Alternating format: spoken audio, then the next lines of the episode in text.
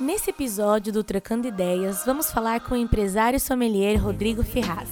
Sócio fundador do Clube Vinhos de Bicicleta, Rodrigo atua em diferentes frentes de negócios no universo do vinho.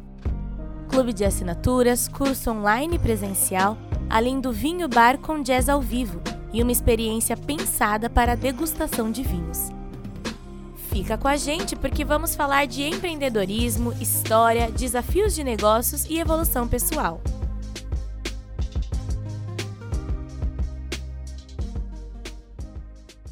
Rodrigo, conta pra gente como que você foi parar no mundo do vinho, como que isso começou? Tem a ver até com o nome Vinhos de Bicicleta, que é o nome da empresa que eu criei, né? Sim, sim. Porque, na verdade, eu era, é, eu era publicitário em São Paulo, né? Trabalhei 10 anos na área lá, sou formado em publicidade lá em São Paulo, fiz SPM. Certo. E aí trabalhei muito tempo na área, cara, em agência, era da área de negócios, né? De agência, Nossa, que era do pauleira. atendimento, né? Então era pauleira, horário para entrar, sem horário para sair. É legal durante uma fase da tua vida, depois Sim. talvez você queira um pouco mais de sossego, né? E o vinho, para mim, sempre foi hobby. É que o que eu costumo brincar, assim, naquela época, é... eu gostava muito de. Pô, sempre fui meio caseiro, então tava saindo com alguém e tal, tava levar uma, uma menina para jantar e tal na faculdade eu preferia levar em casa, cozinhar e Sim. abrir um vinho, sabe? Oh, cara. É, curtia. Porque nessa época eu gosto muito de cozinhar e, e aí a, a para de fazer o efeito harmonização, né, cara? Total. Faz um puta prato, Bagunça tudo. E abre uma, uma cerveja mais industrializada, aí não dá.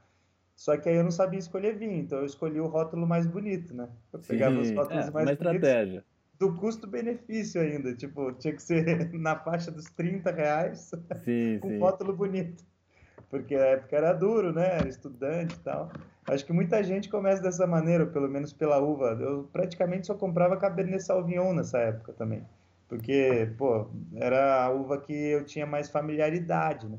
E no vinho tem essa questão, que você só consegue é, se desenvolver mais se você abrir tua mente, abrir teu paladar e, e é, cada vez mais provando coisas que você não conhece mesmo no mundo do vinho.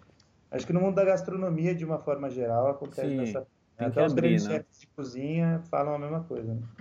E, e aí eu fiz uma viagem para... Eu fazia cursos técnicos de vinho, mas por hobby mesmo, eu não pensava em trabalhar com isso. E aí eu fiz uma viagem para Mendoza, na Argentina, e lá a gente alugou uma bicicleta antiga e foi atrás das vinícolas artesanais. Nossa, que show! E aí essa viagem me encantou. Até tem, no nosso site tem um, um, texto que é bem romantizado, assim, Sim. sabe? Sobre essa, sobre isso que, porque é, na verdade é a, é a realidade mesmo, é a verdade do que me inspirou para abrir a empresa e para realmente focar no mundo do vinho foi essa viagem aí de bicicleta pelas vinícolas artesanais. Conhecer os trabalhos dos caras, porque quem faz vinho artesanal é guerreiro, assim, sabe? Ele está indo na contramão da indústria para fazer um vinho de maior qualidade para o cliente dele, tendo Sim. muito mais trabalho. Tendo... Então é super legal assim a história desses caras. E, e aí eu já eu estava na pós-graduação, sempre gostei muito de cerveja, de vinho eu e meus amigos, a gente queria é, abrir um clube de, de cervejas especiais na internet. Tava perto. É, na época a gente já, até já assinava um que existia, que era um dos primeiros do Brasil é, a existir. Ah, só que aí, na hora do vamos ver, todo mundo pulou fora. Hum. e ficou eu, né? Falei, ah, eu, mas eu, eu não vou pular fora, não. Eu quero Caramba. realmente fazer o que eu amo e vamos nessa. Só que ao invés de cerveja, eu, eu encontrei esse, além dessa viagem que me inspirou, era o início dos clubes de vinho pela internet. Não existiam muitos. É, isso aí a gente está falando, olha, nem faz tanto tempo assim. 2012. Sim. São cinco anos, mas agora é, indo para o sexto ano, na verdade. Esse ano a gente faz seis anos. É... Cara, seis anos atrás o mercado de vinho pela internet era completamente outro, cara. tipo, completamente diferente era muito menor, eram poucos players e tal.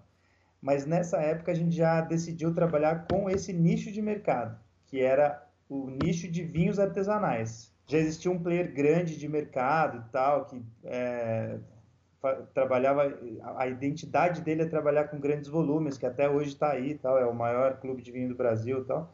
E a gente falou não, se for para abrir um igual o que já existe, é melhor nem abrir. Então, Lógico, seja autêntico, tenha seu, seu mercado e, e, vai na fé. E até eh, foi uma questão também de identidade pessoal, sabe? Eu me identifiquei muito com aqueles vinhos artesanais que eu degustei lá, eu me apaixonei pelo trabalho dos caras, me apaixonei pelos métodos de produção e tal. E a gente decidiu focar. A gente não, né? Eu. É, guerreiro. Decidi focar nisso. Então você foi para os produtores menores, locais, o cara mais artesanal, é. buscando essa identidade mesmo de arte, do cuidado mesmo, da minúcia. A grande diferença é, do artesanal para o industrializado está no cultivo do vinhedo, no método de produção, que ao invés de ser colheita mecanizada, é manual, não se usa muito sulfito. Quando usa sulfito, que é o conservante químico do vinho, né, ele é, ele é industrial, se usa menos, porque não tem uma necessidade de se estabilizar demais o vinho. Quando ele é industrializado, tem mais sulfito, e sulfito dá dor de cabeça numa galera. Então, por isso que às vezes toma vinho industrializado tem dor de cabeça. Então tem ah. tudo isso, sabe? É, mas é, mas é bem assim. Aí a gente se apaixonou por isso e, e foi em frente. Foi muito difícil o começo. Aí eu acho que como todo varejista assim, empreendedor, no Brasil nada é fácil. Jamais, cada é dia é um desafio. Hoje, mas a empresa já se consolidou, a gente está super feliz assim com onde a gente chegou, né? Que maravilha. E qual é a jornada de um sommelier? Como você se torna um sommelier? Olha, é, existem, é, existem dois caminhos, o teórico e o prático. Tá. A teoria, você se torna um sommelier fazendo o curso de sommelier, que não é um curso de faculdade, é um curso técnico. Então, tá você bom. pode fazer pela Associação Brasileira de Sommelier, você pode fazer pelo SENAC, pode fazer fora do Brasil.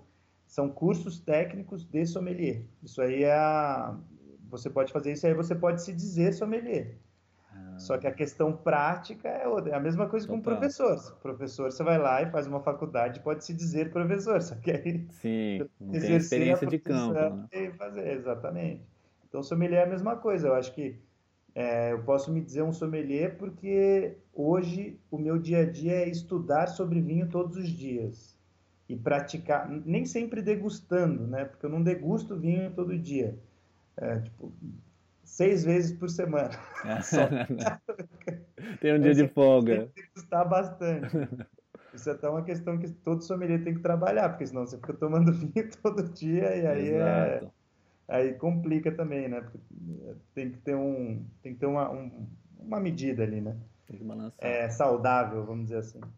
E e aí eu estudo sobre vinho todo dia. Isso eu posso dizer com tranquilidade, sim. Isso é o que a gente faz, é, o meu trabalho hoje, para gerar conteúdo para o canal, para escolher. A gente, né, o canal Vinhos de Bicicleta tem que ter conteúdo fresco sempre. E aí a gente tem que estudar sempre para ele a, o clube, a seleção dos vinhos para o clube também é uma seleção muito criteriosa, porque tem que ser também feito nesse mundo de vinhos artesanais, só que daí tem a questão monetária também, porque daí ele tem que ter, encaixar no preço que a gente pode vender e tal, tal, tal, de custos e tal. Tem todo um planejamento, é uma coisa bem ampla, né? É, sommelier não é. Algumas pessoas têm uma ideia errada de que sommelier só fica degustando vinho. Degustação de vinho é uma parte do trabalho do sommelier sommelier tem que saber fazer precificação, tem que saber uhum. ver se o, se o preço daquele vinho é adequado para o que está custando, para encaixar numa carta de vinho, tem que saber montar uma carta de vinho, tem que saber harmonizar aquele vinho, tem que saber a história e as, e as principais características das denominações de origem ao redor do mundo, né? Cada país, cada micro-região. Sim, então, isso é um trabalho de um estudo é, para caramba. Estudo para vida, né? Então, para vida e você morre sem saber tudo. Exato. Então acaba sendo uma busca de conhecimento que passa por praticamente todas as disciplinas. Você vai ter que estudar geografia, ah. vai ter que estudar história, vai ter que entender um pouco de química é. para saber como que acontecem os processos. É, a química, a parte de química, biologia, o sommelier ele tem que ter uma noção básica mas ele, isso daí vai ficar mais focado mesmo, mais tecnicamente assim focado no trabalho de enologia, que aí é o enólogo que faz, que é quem ah. produz. Ah, o, enólogo o enólogo é quem cuida. Hoje em dia as vinícolas até têm agrônomos e enólogos, porque daí o agrônomo fica na terra e o enólogo é da uva colhida para frente. Só que o enólogo ele também dá, tem que dar pitaco e tem que entender sobre a, a, o cultivo da videira também. Quando colher a uva, quando. Hoje as vinícolas às vezes separam essas funções e às vezes é uma pessoa só que faz. Tipo, às vezes uma pessoa cuida do cultivo e outra da produção do vinho. E às vezes é a mesma pessoa que cuida dos dois. Isso no caso dos produtores locais, com certeza é um cara só, né? É, é um enólogo, exatamente. Ele cuida às vezes ele tem uma consultoria e tal, e às vezes não. Às vezes é ele, o enólogo, que tem que definir tudo. Colher, cultivar aquela videira o ano todo, definir Nossa. a época certa da colheita e ir lá produzir o vinho. Isso é um trabalho de mágico mesmo, são maestros, verdadeiros maestros. Sem dúvida. Só que isso é um enólogo e isso é, isso é, é curso de faculdade. Você faz faculdade de enologia hoje. Aqui no Brasil tem mais de uma. Tá. E, e lá em, em, lá fora tem muito mais, assim. É, só que é lógico que o sommelier você tem que ter uma noção básica, mas o meu conhecimento de enologia nem se compara ao de um enólogo o nosso trabalho de sommelier, ele basicamente começa do vinho pronto para frente. Tá.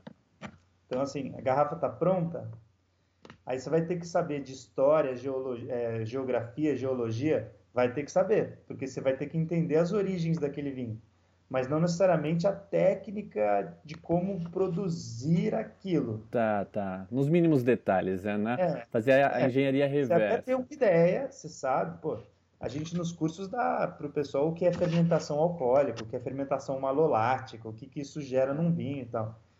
Só e que é, é linda, né? A teoria é uma coisa, a outra coisa é ir lá fazer o vinho e fazer a fermentação. Total, total. A fermentação malolática. se atrapalha tudo. E é. no campo da história, acho que é um, uma linha muito bacana que casa com o conteúdo que eu produzo aqui, de, de livros e tal, que você, como um produtor de conteúdo, tem que acabar lendo diversas informações diferentes, filtrar isso, que é um trabalho que não é fácil, porque você tem que abraçar um volume de informação grande, é. sintetizar isso e criar um discurso, um roteiro que, que um faça roteiro. sentido. E na produção do conteúdo que vocês fazem no canal, Vinhos de Bicicleta, como você costuma pensar o conteúdo? Porque você lida com diversos tipos de informação. Você não, pode, você não pode pirar muito e fazer um conteúdo complexo, porque Sim. a ideia do canal é educar o, o cara que quer entrar nesse universo, mas também não pode ser muito simples. Qual que é o critério geralmente que você usa? Como que funciona o seu método?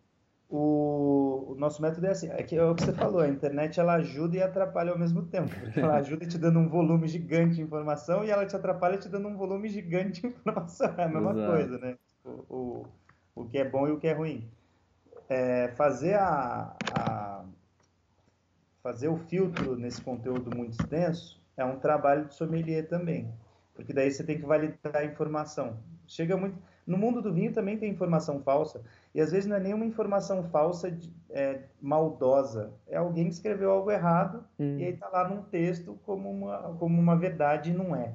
Então assim, é, mesmo a gente que é sommelier com mais experiência, que trabalha com isso e tal, às vezes a gente erra também numa informação ou outra. Pô, às vezes eu falava uma coisa num curso num ano e depois eu fui ver que no detalhe tinha uma pequena diferença e tal, e depois a gente corrigiu. Então, a gente, é um constante aprendizado, assim. Mas é, o, agora o canal ele nasceu depois de quatro ou três anos já exercendo a, produção, a, a profissão de sommelier. Tá. E eu já fazia cursos presenciais. Hum. Então, assim, já tinha uma, um know-how assim que me, que me ajudou muito, que me deu base, foram esses cursos presenciais, assim, porque nesses cursos presenciais é, a gente tem que sempre estar tá revendo o material, como um livro que é sempre revisto, né, ou reeditado, Sim. o material de um curso de vinho também é vivo, ele sempre é revisto, reeditado, como você passa melhor a mesma informação, Tá. É, vai checar se tem uma informação que não está completamente correta e tal. Então a gente foi para um, o canal é, com mais bagagem, com mais repertório já e com um pouco de, de dinâmica de apresentação que eu já tinha nos cursos presenciais que foram me ajudando assim. Muito bom. E aí eu tive muita dificuldade de gravar para frente da câmera, né? Já falava com o público. uma pessoa, é. mas tem gente que tem, né? Que fala, Sim, sem dúvida. A gente faz super bem no presencial, aí chega na câmera e dá uma travada. É. Eu não tenho muita dificuldade não com câmera, é, mas isso aí eu acho que é, foi uma sorte, na verdade, né? Não foi algo pensado. Agora, o que me deu bagagem mesmo foram esses cursos presenciais, essa dinâmica, assim, foram os cursos presenciais e a parte de venda de vinho, né? Porque eu comecei também com, como vendedor, eu já tinha a minha empresa, mas eu era vendedor na minha própria empresa, na loja de vinhos que a gente tem em São José dos Campos. Hoje a gente tem outras vendedoras lá, eu, eu fico menos na, na frente do negócio, eu fico mais na, na gestão administrativa, na produção de conteúdo, foco muito nisso. Sim, na parte estratégica, aí, né? Na parte estratégica e eventualmente lá também vendendo vinho.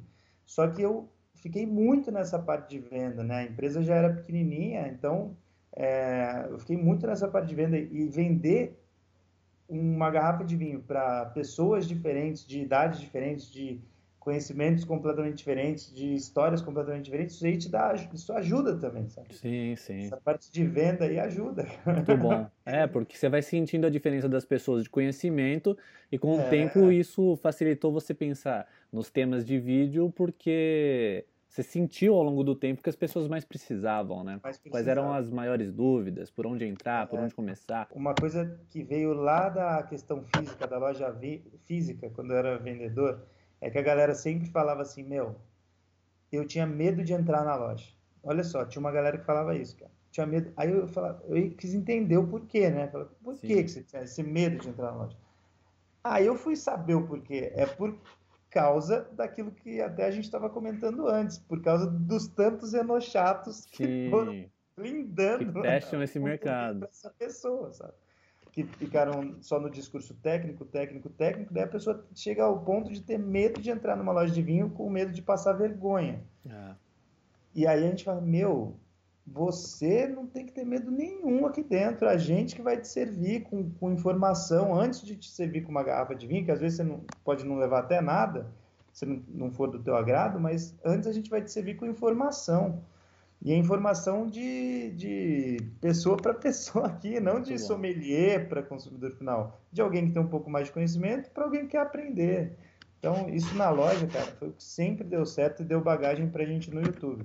Então, essa, esse compromisso que a gente tem com uma linguagem mais descontraída nasceu lá na loja. Nasceu, nasceu lá nos cursos presenciais. Isso foi passado para o YouTube. E se tornou a alma do negócio, né? A Tanto que eu, eu gosto bastante de cozinhar também, tenho mais inclinação por fazer pizzas e massas, né? Pães e tal. E Mas eu... você é magrelo, pô. Eu, eu você vê? sou gordinho aqui. Eu, gosto de pizza também. Cara. Nossa, pizza é bom é demais. Bom. E eu experimentei várias, vários processos, né? Eu fiz meu fermento há um tempo atrás, fermentação ah, sourdough, 24 horas da massa curtindo para produzir a massa e tudo mais. E eu comecei a, como você no começo disse, cozinhando, querendo fazer um prato legal, buscar um vinho que harmonizasse. E foi aí que eu descobri ah, é? seu canal. Eu comecei a pesquisar alguns ah, foi vinhos. Assim? Foi assim, e aí o que, que eu posso usar? Qual vinho eu uso com uma pizza, né? Como eu harmonizo isso? Subiu lá?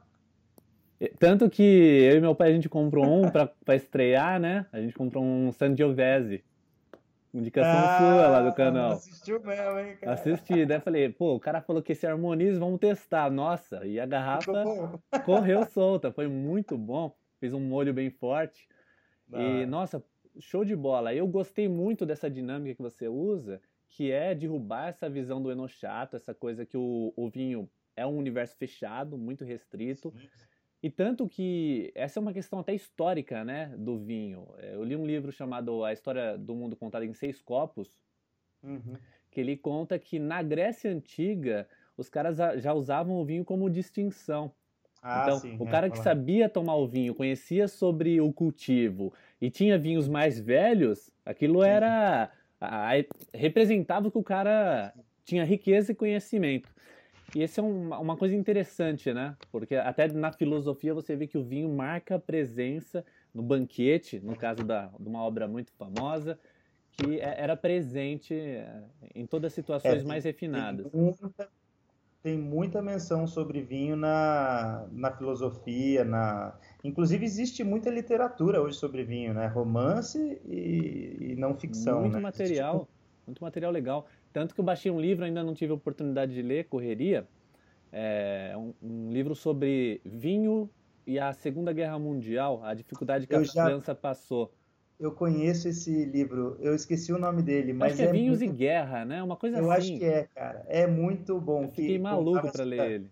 Que a galera até escondia vinho nessa época e tal. Meu, é muito legal esse livro aí. Eu não consegui ler ele. Eu, eu, eu já é, conversei com vários amigos que leram e falaram que é muito legal e vale a pena mesmo. Eu li partes dele, não consegui ler ele inteiro, mas é muito legal, vale a pena isso daí. Indique no seu canal. Exato, é, vou, vou pegar ele para resenhar. E é muito bacana ver isso, né, que como a alta cultura, a, a intelectualidade usou o vinho é, como uma forma de agregar, né? Porque o vinho sempre foi um, uma forma de socializar, das pessoas se juntarem, tanto que banque, os banquetes gregos tinham essa premissa, né? Juntar pensadores, caras cabeça e para discutir. Tanto que eu guardei uma coisa desse livro, quero te perguntar, que no, no, livro o cara fala assim, que os gregos tinham o hábito de misturar água no vinho.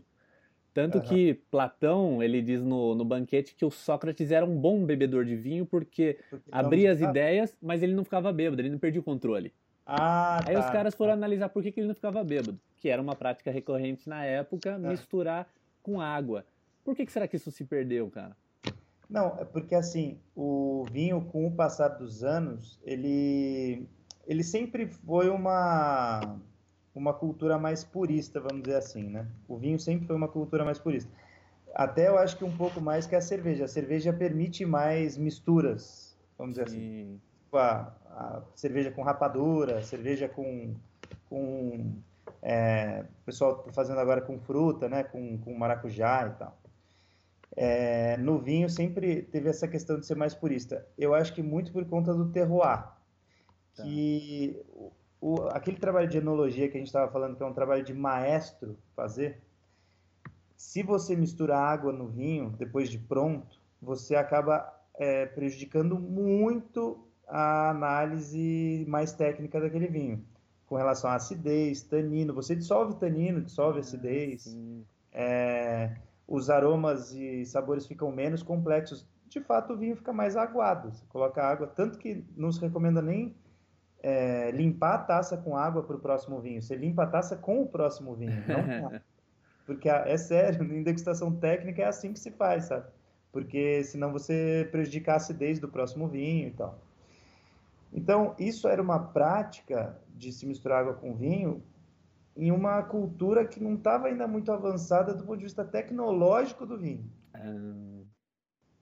Era, era aquele vinho, já era bacana, já devia ser um vinho bacaninha, mas não tinha o teor alcoólico que tinha hoje, que tem hoje. Tipo, eles não conseguiam chegar nesse teor alcoólico, nem na época de Napoleão. As tropas napoleônicas muitas vezes levavam vinho ao invés de água nas batalhas, porque vinho é alimento, sustenta mais e não tinha o teor alcoólico que se tem hoje. Era um teor alcoólico mais baixo não se conseguia altos níveis de álcool que se conseguem hoje por causa da, da tecnologia de fermentação que se tem hoje, mais avançada. Legal. Então, assim, é, naquela época a coisa devia ser um pouco mais mais leve, assim, lá do, dos gregos filósofos, né?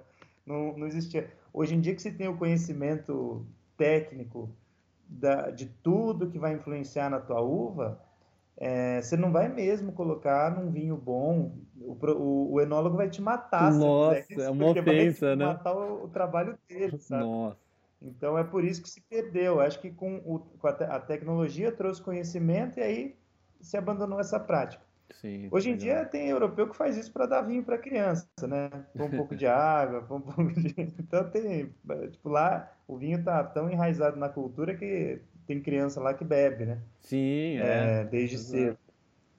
É, aqui no Brasil que é, ficou essa coisa mais elitizada, eu acho que por causa do mercado que era fechado, é, por causa da tributação, que é o que prejudica mais o mercado aqui no Brasil, E, pô, lá na Europa o vinho é taxado como alimento. Ele é, os impostos cobrados ah. sobre vinho lá na Europa é, como, é sobre alimento. Muda muito. E no Brasil muda muito. Então, o Brasil, se não é o mais caro, está é, entre os três mais caros do mundo para se vender vinho, sabe? Puta. Sim, como outros produtos, né? Pois então, é. é. Só aumenta o desafio. No, nesse ah. ranking a gente está sempre. A gente arrebenta, né? É top é. 10. Então é isso, eu acho que foi por isso que se perdeu, mas sempre tem, cara. A gente, o vinho ele foi descoberto na antes da escrita, por isso que não se sabe ao certo a, a, a, o ano exato. Sabe-se que foi entre 7 mil e 5 mil antes de Cristo. E isso é antes da escrita. Sim. E aí tem um, um povo que foi o povo que já era avançado em muitas outras é, vertentes aí, muitos outros áreas, muitas outras áreas de conhecimento. Foi o primeiro povo a mencionar o consumo e produção de vinho, que foram os egípcios. Sim, os egípcios. É. O vinho, tanto que era pagamento, né? Servia de pagamento vinho e cerveja, né? De pagamento. Os babilônios, os persas também mencionaram o consumo de vinho e produção de vinho é que a grande força motriz da antiguidade foram os gregos e romanos. Isso não, não tem dúvida, sim. Os romanos até mais, porque eles já tinham é, até mais tecnologia, e aí eles disseminaram o vinho pela Europa inteira, norte da África, eles já tinham o, a noção do conceito de terroir, que é o conceito da terra, que influencia naquela uva para fazer naquela região. Já se dava vinho como presente, né, que a gente faz até hoje. Que legal. Então, assim, os romanos foram. A gente bebe vinho hoje do jeito que a gente bebe hoje por causa dos romanos. Os romanos com um papel importante aí. Herdaram do, dos gregos, né? Provavelmente. É, herdaram e, dos gregos. Exatamente. E evoluíram esse conhecimento animal. Exatamente. E um amador, uma pessoa que compra o vinho do mercado, tem curiosidade, mas tem o um medo, como você citou antes, uhum. de, de explorar mais. Por onde que o amador se desenvolve? Começa. Claro, é, além Sim. de seguir você, seu não, canal. Não, não faço, é, siga o canal Vinhos de Não faço o que eu fiz no começo, né? Pegar o rótulo mais bonito. Sim, isso é uma boa dica. Nem sempre dá certo isso. Mas é, o amador, eu acho que ele tem que. A primeira coisa é isso daí: é buscar conhecimento. Pode ser através do nosso canal no YouTube, pode ser através de livros, pode ser através de uma loja especializada que tem um sommelier para te atender é, perder o medo de buscar esse conhecimento. Porque é com o conhecimento e de uma pessoa que está afim de te ensinar que você vai descobrindo as nuances do teu próprio paladar. Porque Legal. vinho, assim como várias outras coisas da vida, é uma coisa, é uma questão muito pessoal. Até o nosso próprio paladar muda com o passar do tempo, assim, Sim, né? Eu, o meu, eu gostava mais de um vinho, um tipo de vinho no passado. Hoje eu gosto mais de outro e aí, e aí vai mudando assim. Eu não deixei de gostar daquele, mas Sim. hoje eu gosto mais de outro. Então assim, eu, é, eu teve uma época que estava tomando bastante vinho de sobremesa, porque eu gosto das nuances do envelhecimento que eu, alguns vinhos de sobremesa dão. Hoje eu não estou mais tanto nessa fase. Eu estou tomando bastante vinho branco, seco, é, de clima frio. É, pô, teve uma época que eu gostava mais de Malbecão, assim, aqueles Malbecs Forte, bem barricados, fortes. Então, o nosso paladar vai mudando. Então, para o consumidor que está iniciando no vinho, que não vai ter o conhecimento de um sommelier, uhum. ele vai ter que buscar esse conhecimento em alguém para ajudar o próprio paladar dele. Se educar, né? Se educar, é. Então, não faria muito sentido um iniciante gastar com vinhos mais caros. Nenhum sentido, na verdade, sentido. porque é, vinho mais caro não é sinônimo de vinho melhor. É, tanto que os vinhos para o dia a dia são vinhos de preços acessíveis e, e, e, e assim, é, é, com o vinho do dia a dia que você vai aprimorando mais teu conhecimento, né? Não só você não vai ficar abrindo Sim. vinho de 500 reais, 400 reais todo dia para aprender, né? Quer dizer, tem gente aí que pode fazer quem isso. Quem pode, né? Mas nem, até quem pode não deveria, porque você tem que conhecer todos os todas as faixas, né, de, de Montar preço. seu arsenal de conhecimentos, né? É, assim, a, a primeira pergunta que a gente faz para todo mundo que entra na nossa loja, que é basicamente o que a gente faz no canal, é siga o teu gosto pessoal, e aí na loja o que a gente faz de pergunta é, é o que, que você gosta de beber? Quando você, aí a pessoa fala, pô, não manjo nada de vinho. Aí a gente pergunta, mas você já bebeu vinho? Ah, já. E o que, que você gostou nele quando você bebeu? Ah, eu gostei que ele era mais levinho e frutado.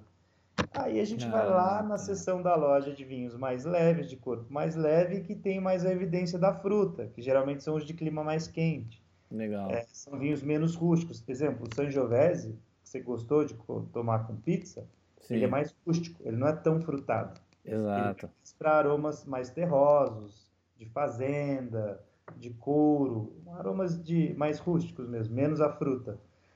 E, e aí nem todo mundo gosta dessa. Imagina, um iniciante no vinho, eu já vou lá, meto um Sangiovese desse. Ferrou. Com acidez alta, o cara nunca mais volta, né? Tipo, fala, ah. Não, vinho não é pra mim, não, tô fora.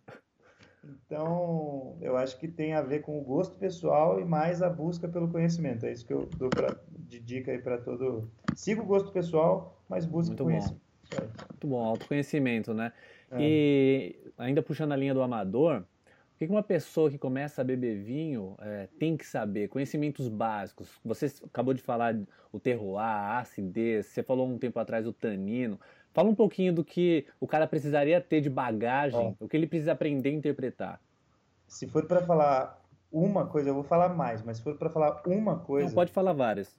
Sim, mas uma coisa que é a principal, a maior de todas, uhum. é você não pode ter preconceito. Tá, esse é o Isso essencial. Básico. Isso é o básico. Você tem que buscar. Ah, não gosto de tomar vinho branco. Vai ter que tomar vinho branco, pra, pra, até para saber apreciar melhor os tintos que você for tomar um dia na vida, sabe? Sim. É, para entender a diferença, as principais diferenças, porque aí você vai educando naturalmente o teu paladar.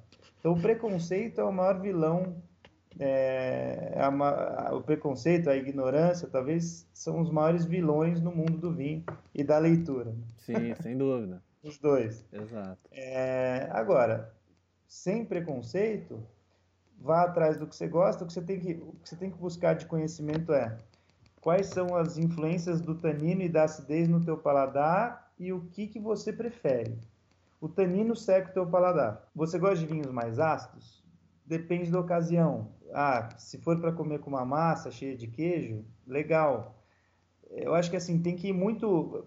Eu acho que o legal para um, um, amador, assim, um, um, um cara que está começando no vinho, né, uma moça que está começando no vinho, é saiba o estilo da uva, pelo menos, pega as principais uvas, o estilo que aquela uva tem, que vai, que geralmente ela passa, ela transporta para o vinho, assim.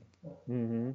É isso, basicamente. Uma Sangiovese nunca vai ser, nunca vai fazer ou dificilmente vai fazer um vinho pouco ácido. Então, se você não gosta de vinhos muito ácidos, e isso é uma coisa do teu paladar pessoal, evite Sangiovese sempre. Não vai ser o teu vinho do dia a dia. Sim. Toma, tome ele de vez em quando com uma acompanhado de uma pizza cheia de queijo. Sim. Aí talvez você vai passar a gostar um pouco mais. Legal. Ah, eu gosto muito de fruta. Aí busque as uvas que são mais frutadas, assim, que, que elas têm essa característica natural dela, que elas transportam isso para o vinho, principalmente de climas mais quentes. A Malbec tem esse perfil, a Carmener tem esse perfil, a Cabernet Sauvignon tem esse perfil. Essas uvas em climas mais quentes fazem vinhos com bastante intensidade de fruta. Ah, mas aí eu gosto daquele vinho mais tânico. Eu gosto de sentir essa sensação do tanino que seca o meu paladar. Eu Sim. gosto dessa, dessa sensação. Então vai para um Malbec, um Cabernet Sauvignon com barrica. Ah, não, eu gosto de um vinho mais leve. Eu prefiro um vinho de corpo mais leve para tomar no meu dia a dia. Ah, então vai para um Pinot Noir, para um Carmener de, de corpo mais leve, sem barrica, sem amadurecimento por barrica. Então, assim, é você. É, essas são as dicas principais que eu daria para um, um amador, que não, não é nada tão complexo, mas é assim, é a litragem, mas não pela litragem. Não é simplesmente tomar por tomar, é você começar a perceber o que, que cada fruta faz com o teu paladar e aí ir direcionando o teu, teu conhecimento aí e o teu gosto pessoal no mundo do vinho. Legal. Esses dois, esses dois pontos são chaves no vinho, a acidez e o tanino. Acidez se o cara se... e talvez a estrutura né, do vinho. Tá, o cara ligando as anteninhas e prestando atenção nesses dois fatores, já, é. vai, já vai subir de nível ali na degustação já vai subir, e o aprendizado inicia. É, inicia. É. Legal. É você, é isso aí, você começar a perceber as nuances.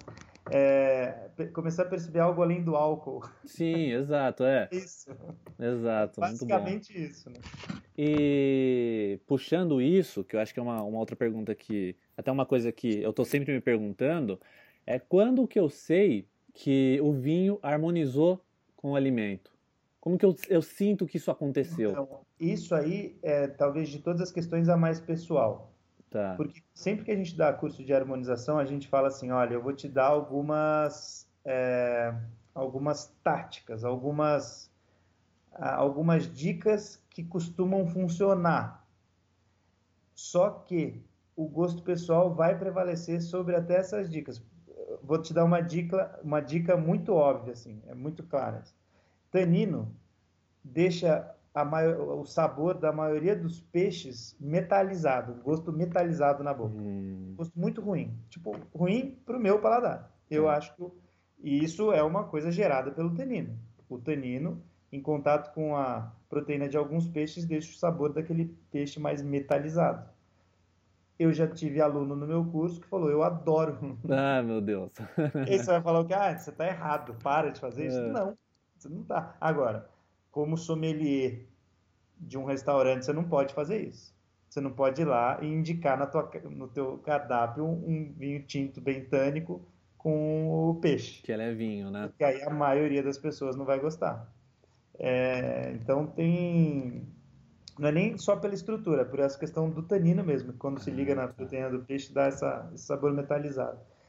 É, outra coisa, o vinho sempre tem que ser mais doce que o alimento porque senão o alimento deixa o seu vinho xoxo. O que, que é deixar ele xoxo? Deixa ele mais amargo, deixa ele é, mais, é, mais amargo mesmo no paladar, mais xoxo, mais sem graça no teu Entendi. paladar. Então, assim, você vai lá e vai comer um pudim. Aí você vai harmonizar com espumante, porque você viu que dá para harmonizar com espumante. Mas aí você pega um espumante brute, hum. que é aquele mais seco vai ficar bem sem graça o teu espumante. Vai dar um choque, né? O vinho é muito doce para aquele espumante. Então, o vinho tem que ser uma escala de dulçor maior do que a do alimento.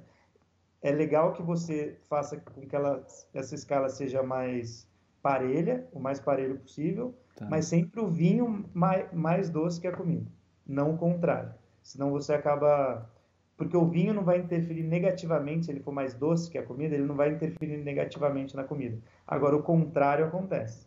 Tá. A comida, se for mais doce, interfere negativamente no vinho. Legal. É, acidez, por exemplo, que a gente estava falando de acidez. A acidez, o vinho ácido com prato ácido, se equilibra. Então, assim, não fica ruim. Então, aí você pode harmonizar, porque no paladar dá até uma sensação de harmonia porque eles, uh, o vinho ácido com prato ácido causa uma sensação gostosa no paladar. Então, e aí entra em harmonia. Então não tem problema harmonizar isso. Então são dicas que as pessoas podem seguir, só que são várias, não a gente Sim, são muitas. São muitas, mas são dicas. Só que o gosto pessoal ainda prevalece nesse ponto. Muito bom. Cara, gostei muito disso que você falou, porque até nas leituras, eu sempre martelo isso pro pessoal, é que você tem que pegar aquelas dicas, pegar aquelas ferramentas, mas precisa trabalhar em cima do que você é, do seu estilo, do seu ritmo, porque senão você fica buscando aquele resultado ou aquela percepção que o autor teve, no caso, no seu caso, é, você é. produz um tipo de, de conhecimento para a pessoa e ela busca exatamente aquilo e pode é. ser que não case porque é uma questão de sensibilidade mesmo, né? É uma questão Sim. extremamente particular. Gosto, sensações, a gente tem uma convenção, né? Do que é, é cada coisa, mas o que o outro sente, o que o outro encontra é um universo que a gente nunca vai conhecer ao certo. Exatamente, não, concordo legal. 100% com isso. Tá. Então lá no, nos cursos a gente fala que a gente está só abrindo a porteira para a galera. Ah, pra sim. se divertirem sozinhos. Apontando a direção, né? Apontando a direção, exatamente. Evitando alguns erros que são frequentes para qualquer sim, pessoa que inicia num campo animal. E, e falando sobre o curso, falando sobre a sua jornada, Fala um pouco sobre a empresa, quais são as frentes? Você tem a parte web, tem a parte física da Vinhos de, de Bicicleta. Fala um pouco ah, pra sim, gente. A gente. A gente começou com a parte web, né? A gente começou como clube online. Então, há, há seis anos, a gente iniciou a Vinhos de Bicicleta como um clube online de vinhos artesanais. Tá. com o passar do tempo, a gente até sentiu necessidade de abrir a, a frente física, porque uma coisa do online é você acumula estoque. porque é. para o mês seguinte, você trabalhar com produto, ainda mais um clube de assinatura, você tem que comprar vinho a mais para o próximo mês, né, do, daquela estimativa que você tem de crescimento do clube. Então, ah, eu acho que eu vou crescer 100 clientes. Então, você compra 120 garrafas de vinho, porque você não vai comprar 80, né? Sim tem que sobrar, né? Não pode faltar. Aí você compra 120, aí beleza, você cresceu 90, aí você fica com aquelas 30 lá. E aí de um mês para o outro vai, vai acontecendo isso. Então, é, lá atrás, o clube era pequeno e tal, aí não tinha tanto esse problema. Só que aí, meu, deu um ano já de clube, já começou a ter esse problema, começou a ficar um estoque grande, a gente falou, ah, agora o estoque a gente já, já gerou com a plataforma online, vamos montar uma loja física. O que é mais legal ainda, vai ser uma loja física focada em vinhos artesanais. Vai manter o nosso. E aí o que aconteceu foi que a loja física deu um, um boom no nosso clube online ainda, porque as Caramba, pessoas têm essa legal. questão da, da, da presença física. Pô, hoje em dia, em São José dos Campos, né? Quem assina meu clube aqui de São José, se não gostar do vinho um mês, vai lá e fala comigo. Ah. Tem a pessoa lá, né? Muito bom. Tem o cara que indicou. E essa questão da, da personificação da marca, você vê que hoje está em, em, em várias frentes de negócio que a gente abriu, a gente sempre busca é, dar a cara a tapa, sabe? Mostrar, ó, é, o Rodrigo existe, ele está lá, ele é o sommelier da vinho de bicicleta e ele que faz a escolha dos vinhos. Muito legal. Então, é, deixar a empresa mais humanizada possível. Se eu trabalho com produtores que, que têm o trabalho super humanizado de vinhos artesanais, o meu DNA não poderia ser diferente. Então, agora no curso online que a gente abriu, eu que vou lá e respondo, a gente fez uma comunidade, e eu vou lá e respondo as perguntas da galera que tem dúvida e tal. Tipo, o sommelier Rodrigo Ferraz, a gente tem 20 mil inscritos no canal, mas quem está fazendo o curso, a gente vai lá e dar uma atenção é, especial porque já era, o curso nasceu com esse DNA, de criar, de se criar uma comunidade, de, de, de, porque eu acho que a comunidade, essa troca de experiências é muito rica, assim. Muito. E para eu poder dar mais atenção a essas pessoas, né? Então isso foi uma coisa que aconteceu naturalmente. Aí a gente abriu o vinho bar, né? A gente chama de vinho bar porque a gente não, não usa nada de palavra em inglês, então não é, é um wine bar, mas a gente chama de vinho bar. Toda quinta-feira com jazz ao vivo, a gente dá cursos. É, eu sou embaixador da W7, que é um, uma através da Enocultura, que é uma, uma escola de vinhos lá de São Paulo. A gente dá uma certificação internacional em vinhos lá na Vinhos de Bicicleta, que é a W7 que é uma escola inglesa de vinhos. Então a gente foi abrindo várias frentes. A gente é maluco, né, cara? A gente vai abrindo várias frentes. Não, tá certo. Aproveitar. Tá certo. E no pique, né? No pique, mas não perdendo nunca o DNA da empresa, que é ser uma empresa mais humanizada. Esse sempre foi o DNA, é sempre. É, e a, a, gente até promove ainda mais hoje do que promovia antes a imagem sommelier Rodrigo Ferraz, que é, é, a gente não tem medo de, de errar, vamos dizer assim, né? Sim, a gente vai lá, ousa, né? Usar, como ousar mesmo. E, e, e, trabalhar com vinhos artesanais. Todas as nossas frentes de negócio sempre com vinhos artesanais. Então, e... nunca ser assim. E o curso online, o curso presencial ainda existe? Ainda existe, a gente continua dando aqui em São José dos Campos também. Tá, então a gente tem o digital, tem o presencial, tem é, o... o... presencial é, tem a degustação de vinho, que é super importante, né?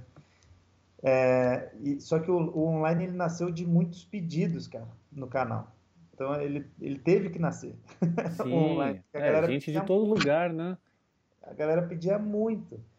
E isso está ajudando muita gente que é de mais longe e tal. E aí, como que a gente faz com essa questão? Ah, pô, não tem a coisa do degustar o vinho ali com o professor. Mas até tem, porque daí cada aula a gente indica um vinho que tem a ver com aquela aula para a pessoa degustar. Muito bom. Então, esse foi a, essa foi a maneira que a gente encontrou de dar uma aproximada aí nesse. E casar, né? É, casar, consolidar mesmo o conhecimento na cabeça Exatamente. da pessoa. E aí eu não indico um rótulo específico. Tipo, eu não chego para a pessoa e falo, ó, você tem que comprar esse rótulo aqui. A gente fala, ó, para essa aula, tenta achar um vinho desse país, dessa região com essa uva. Aí você consegue achar na internet, consegue achar. E a gente, em alguns que a gente tem lá, a gente até põe o link da nossa loja virtual, mas nem, nem tem a necessidade de comprar com a gente. Tipo, compra num lugar que for mais fácil para você, sabe? Muito bom, muito legal esse estilo de fazer negócio. Tanto que você começou na web, né? E esse espírito comunitário acabou permeando todos os, todos os outros negócios. Pois e você é. sentiu quanto isso fez bem, né? É. oxigenou é. o negócio e, oxigenou o negócio. e gerou a gente retorno. Não ser uma, uma empresa que a pessoa liga lá pra gente, atende um telemarketing. O saque, né? O saque é, atende, saque, robotizado. Né? Robotizado é lá, a pessoa atende, tem uma, uma pessoa específica para cuidar dos atendimentos ao clube. Então a gente, em todas as frentes de negócio, em todas as áreas da nossa empresa, a gente vai para esse caminho. Aí. A gente não quer ser o maior clube de vinho do Brasil, a gente quer ser o melhor de vinhos artesanais. Muito bom. É, ter um clube ser... que seja consistente, né? Que caminhe com aquela filosofia que você falou, que entregue qualidade, entregue um pouco da poesia, né? Da é, primeira tá, tá. experiência lá de andar Exato. de bicicleta pela vinícola. Gostei muito disso, cara. Acho que esse é contato é de. Porque o mundo dos negócios geralmente é um mundo mais fechado, né, cara? Mais cinza. E, e trazer isso é, é essencial é, para você se manter motivado até mesmo de de persistir, Sim. bater meta e, e, tudo mais. E, e conta um pouco para mim é, como que funciona a dinâmica do clube. Como que a pessoa faz, como ela se inscreve, qual é o procedimento, o que, que ela geralmente recebe. O clube é um, é um clube de recorrência. A gente é, faz a seleção de vinhos artesanais sempre. Aí tem três faixas de preço lá que a pessoa pode assinar. A faixa mais básica de preço lá é justamente para o iniciante do vinho. Né? A gente pensou em quem está começando uhum. e aí tem uma e aí ele vai e aí a gente manda vinhos lá até que são de mais fácil até de aceitar no paladar, assim, sabe? São vinhos mais fáceis de se aceitar no paladar. É, vinhos para quem está começando mesmo, está saindo do vinho industrializado muitas vezes, que comprava sempre em supermercado e querendo uma coisa diferente. Então eu vou mandar muitas vezes uma uva diferente, às vezes não, mas às vezes sim, e mais vinhos que sejam de um paladar é, mais é, homogêneo. A, a, seleção intermediária, aí a gente já começa a falar de vinho de guarda, que aí são vinhos que não são até tão legais para iniciantes, porque aí é para quem já está um, um pouquinho mais rodado no mundo do vinho, sim. e aí já são aqueles vinhos um pouco mais complexos, com aromas um pouco mais diferentes, começa a ter os aromas terciários que são do envelhecimento do vinho. Então é aquele tipo de vinho que é mais é complexo, vamos dizer assim. Exige é? mais, né? Mais caro e até um pouco mais complexo.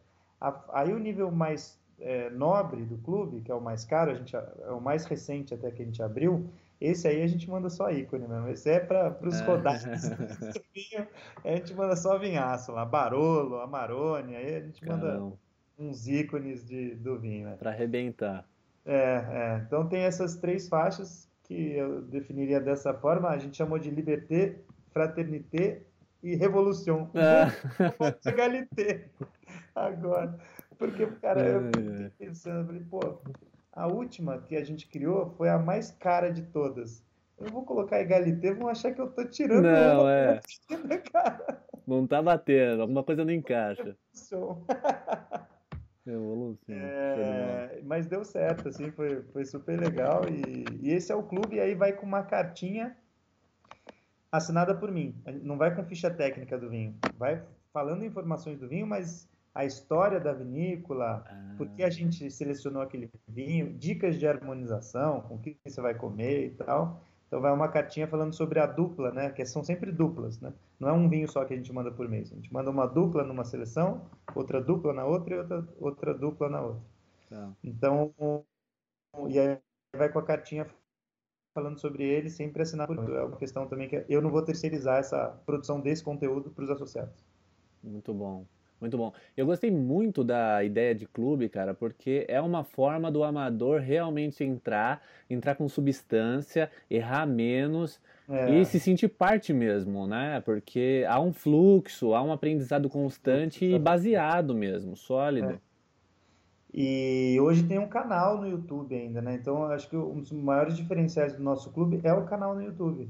Porque não é todo clube no Brasil que tem um canal. Que, Animal, não. Vocês fecharam todas as pontas, cara. É, então tem muito associado que segue a gente lá. É, o canal trouxe bastante associado para o clube também, então é um ganha-ganha. É, um, é um sistema que se retroalimenta, né? Retroalimenta. E, e é, o vinho é isso aí, a gente tem que descomplicar mesmo e deixar para todos. Show. A informação e o, a bebida. Legal. Ô, Rodrigo, para a gente fechar, o papo fluiu bem. É, deixa pra gente. Fala muito, né, cara? Esse é o problema. Agora você tá ferrado na edição aí. Nossa, verdade. Não, mas maravilha, o papo ficou bom, cara. Vai ser muito legal. É. É, deixa pra gente três conselhos, três ideias, três insights.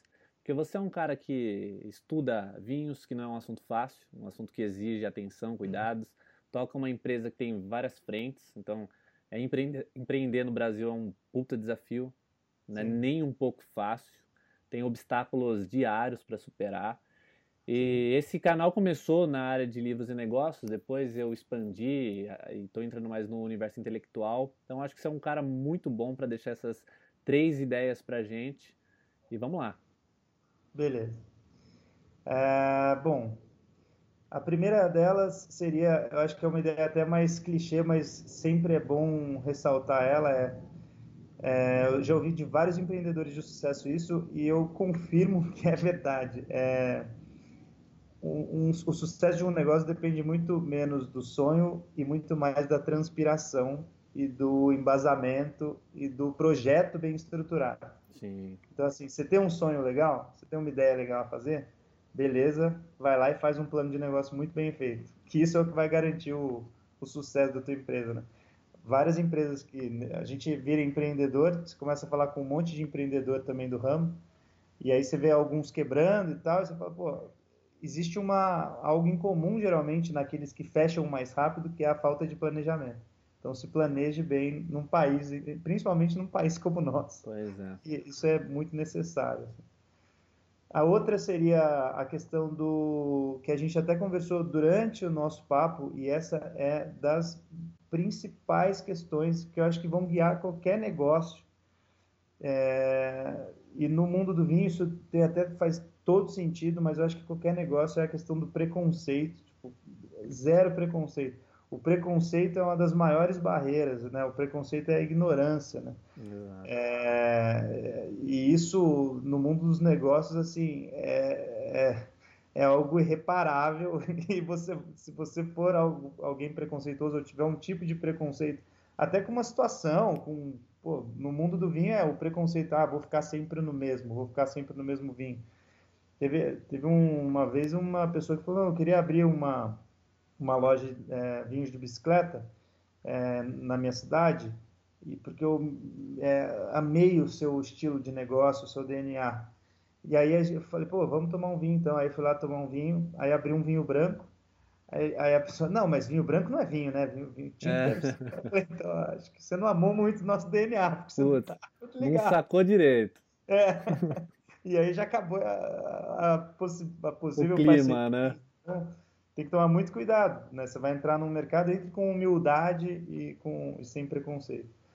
E aí a terceira que é uma coisa mais minha, assim, que eu sempre falo nas palestras, eu já dei palestra aqui de sobre contando case da vinhos e tal, uma coisa que eu sempre falo no final da palestra é assim, principalmente no Brasil, é, vão acontecer muitas situações para te desmotivar ao longo do negócio. Mesmo que você tenha um, um plano de negócio sólido, mesmo que você tenha é, uma ideia boa, mesmo que você tenha um planejamento bem feito, muitas coisas vão acontecer para te desmotivar, é, muitas circunstâncias, é, muitas, é, às vezes gente te passando a perna, às vezes é, custo que você não esperava e que no Brasil é o que mais aparece. Então, assim, isso vai acontecer com uma certa frequência para quem é empreendedor. Aí o que eu dou de dica é o seguinte: tente buscar suas âncoras emocionais que te lembrem aquilo que te mais motivou a abrir aquele negócio. Porque você vai depender dessas âncoras emocionais também. Uma âncora minha, por exemplo, é visitar a vinícola. Eu vira e mexe, todo ano eu preciso visitar pelo menos uma vinícola, mas pelo menos uma, porque hoje em dia eu estou muito focado na gestão da empresa, então eu não consigo viajar mais tanto. Eu fico mais na gestão da empresa e na produção de conteúdo. Mas eu sempre tiro tempo para visitar a vinícola porque não só pelo business, para sentir aquele gostinho, daquela emoção que me motivou a abrir a Vinhos de Bicicleta lá quando eu era publicitário em São cara. Paulo, cinco anos atrás. Essas âncoras emocionais elas são fundamentais para te manter motivado ao longo do negócio. Assim. Isso aí eu acho imprescindível. Animal. Nossa, gostei muito dessa. É isso aí. Animal. Show, Rodrigo. Muito Beleza. obrigado pela oportunidade. Muito bom o papo, Valeu. muito conhecimento e essas três ideias poderosas. Mostra o, todo o seu potencial, sua versatilidade nos negócios.